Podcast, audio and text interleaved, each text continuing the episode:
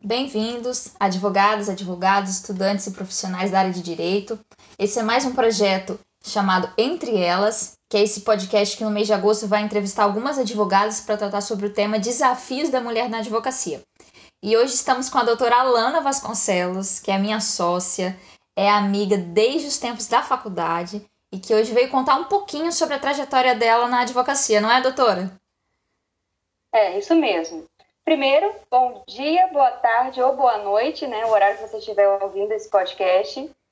Quero agradecer imensamente, doutora, pelo, pelo convite e dizer que é uma honra integrar essa edição do Entre Elas com mulheres tão competentes e brilhantes. É, como, acho que como primeira pergunta, né? O que todo mundo gosta de saber é como que foi esse encontro com direito? Como que escolheu a faculdade? Sempre quis fazer direito? Como que foi isso?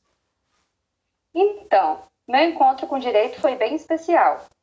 É curioso porque eu me preparei para cursar a, a, a, arquitetura, né, na verdade. E no último minuto eu resolvi mudar para o direito. Assim, acho que foi a escolha mais acertada da minha vida. Mas a minha faculdade foi bem, bem constante, na verdade, né? O que me fez permanecer foi mesmo o amor pelo direito, que sempre me moveu na busca, né, pela minha formação e depois por advogar, que também foi um sonho. Uhum. E quando que você descobriu assim que queria advogar? Então, advogar eu descobri durante o curso. Advogar é uma escolha. Então, você tem que optar por ela todas as manhãs quando você acorda. Então, a, a, minha escolha sempre foi muito fácil. No meu curso, eu descobri que era isso que eu queria fazer. Entendi. Então, foi no meio da faculdade que você já se encontrou com o universo da advocacia. Isso aí. E no mercado de trabalho, assim, as suas primeiras dificuldades quando você começou a advogar? Então, eu não gosto muito dessa palavra dificuldades, né? Eu acredito que o mercado de trabalho, ele impõe, sim, muitos desafios, principalmente para nós mulheres. Eu falo isso, assim, considerando todas as minhas limitações, meus privilégios, mas eu acho que, assim, é, dificuldades ou desafios a gente tem na interação com servidores, magistrados, clientes, e, assim, uhum. já uma dica para você que está pensando em iniciar a advocacia, você é advogada, início de carreira, é, você tem que estar preparada para isso. É uma constante, então você tem que buscar. Você vai ter contatos com várias pessoas de humor inconstante, então você tem que estar bem preparada para isso. Desafio também grande na advocacia é a desunião da classe. Acho que há grande desunião e a gente precisa quebrando essas barreiras também. Uhum. Tem a questão da própria separação da vida pessoal e profissional. Acho que isso é, é uma das maiores dificuldades, né, desafios que eu tenho. É, uhum. Porque você tem que dar conta de tanto das suas tarefas pessoais, também com as suas tarefas profissionais, e isso é um grande desafio. Além de você ter que se manter atualizada e ainda ser original ao mesmo tempo. Uhum.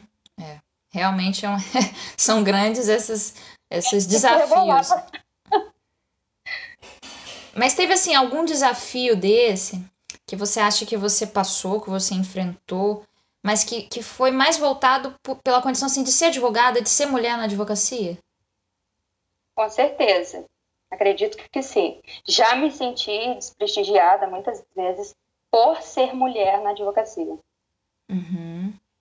Se você pudesse, assim, depois de todos esses desafios, voltar uns anos, mandar um recado para você lá uns anos atrás, você sabe que recado seria esse? Já tem assim, uma ideia? Se tivesse um recado para me dar, acho que é, meu recado seria bem simples. Aproveite a vida, a vida é incrível e aproveite o processo. Muitas vezes é, nós, nós corremos tanto para buscar desenvolver e a gente não aproveita o momento presente, a gente não curte o processo. Então, talvez esse seria o meu, o meu conselho para mim mesma. E a gente se cobra muito também, não é? Nessa profissão. Verdade, muito. Pelo menos assim, é, se tem um receio que eu tenho, é, é, é de erro. Eu fico sempre me cobrando. É, A gente tem essa questão do medo de errar, né? Uhum. Eu, principalmente, é um dos meus grandes medos. Aham. Uhum.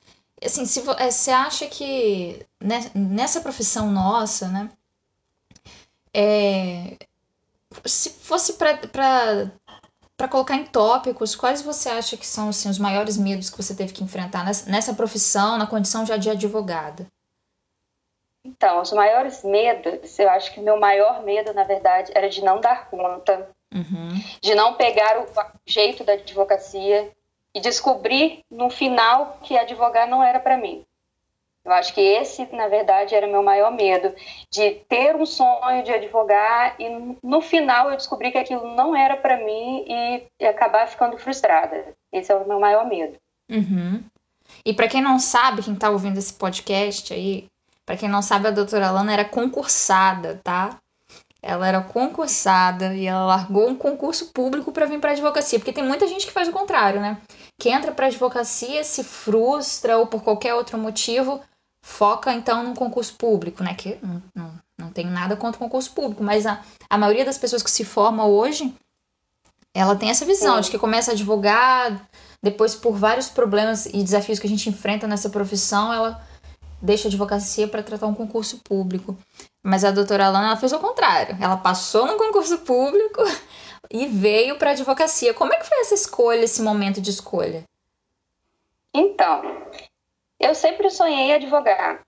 E eu estava concursada, e apesar de concursada, eu não me sentia realizada. E a busca por realização é uma constante na minha vida. Né? Hoje é, é, eu busco é, atuar na, na área de advocacia. Eu trabalho também com o trânsito, que é uma grande paixão para mim. Então, poder alinhar a advocacia, que era um sonho, com uma paixão que é o trânsito, o segmento que eu escolhi, foi crucial para minha atuação. Uhum. Então, hoje eu atuo no direito de trânsito com ênfase na área empresarial e, assim, com muita realização pelo que eu faço. Uhum. E explica um pouquinho para quem está ouvindo como é que funciona esse nicho de trânsito. É um nicho, assim, bem seleto é, é, poucos, é, existem poucos advogados na área, né, que atuam nessa área de trânsito, que conhecem o direito de trânsito. E quando se fala em direito de trânsito, as pessoas sempre é, acreditam que, que se refere a infrações, questões de, de trânsito ali, multas, multa, recurso né? de multa, e não. Na verdade, o trânsito ele é muito vasto. Né? Desde a questão de engenharia e fiscalização, desde a questão também das credenciadas de trânsito, né? Então, o, o trânsito ele é muito seleto, tem os conselhos e ainda a, a advocacia ainda não descobriu o trânsito ainda como uma área do direito. Uhum. Como uma área empresarial também, né? Como uma área empresarial, sem dúvida. E esse, esse nicho de trânsito, uh, você, como é que foi também? Porque assim, quando a gente vai se joga num mercado muito restrito, né, a gente fica sempre com aquela incerteza de que, ai, será que eu vou conseguir cliente, né? Será que vai ter cliente? Como é que tá esse, esse fluxo de clientela dentro desse nicho específico? Então, a questão da clientela nesse nicho específico é bem variada, como eu te disse, né? Tanto na questão empresarial, tanto na questão é, é, voltada mais ao usuário e tudo. Uhum. Com relação à questão empresarial, é aberto.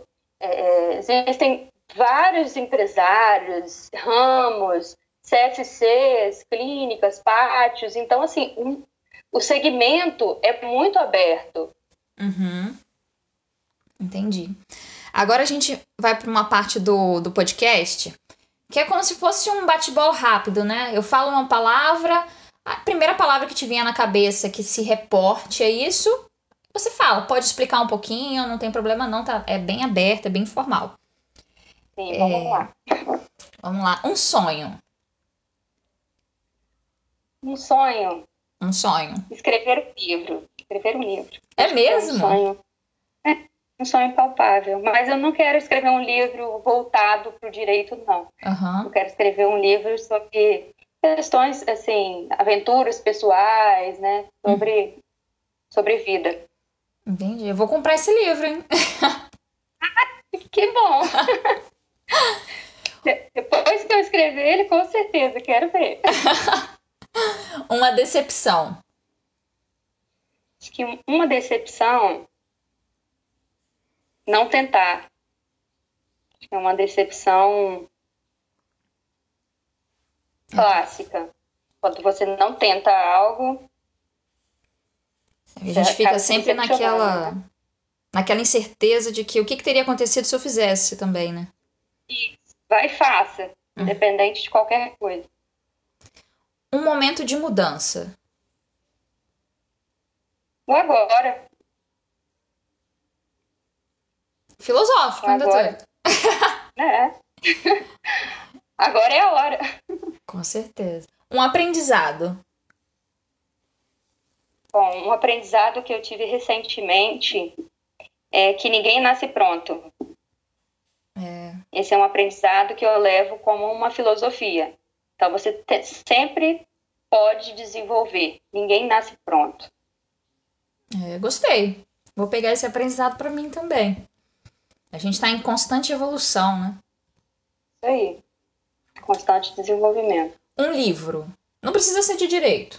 Pode ser qualquer livro. Olha, um livro que eu li recentemente que eu gostei muito, que é voltado para a área de direito, é o seguinte: Ele, Shakespeare, visto por nós advogados. É um livro incrível sobre é, escrito por José Roberto de Castro Neves.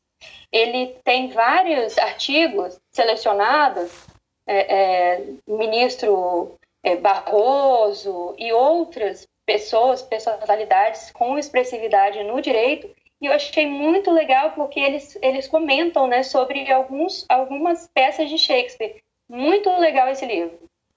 É mesmo. Eu não, não conhecia esse livro, não.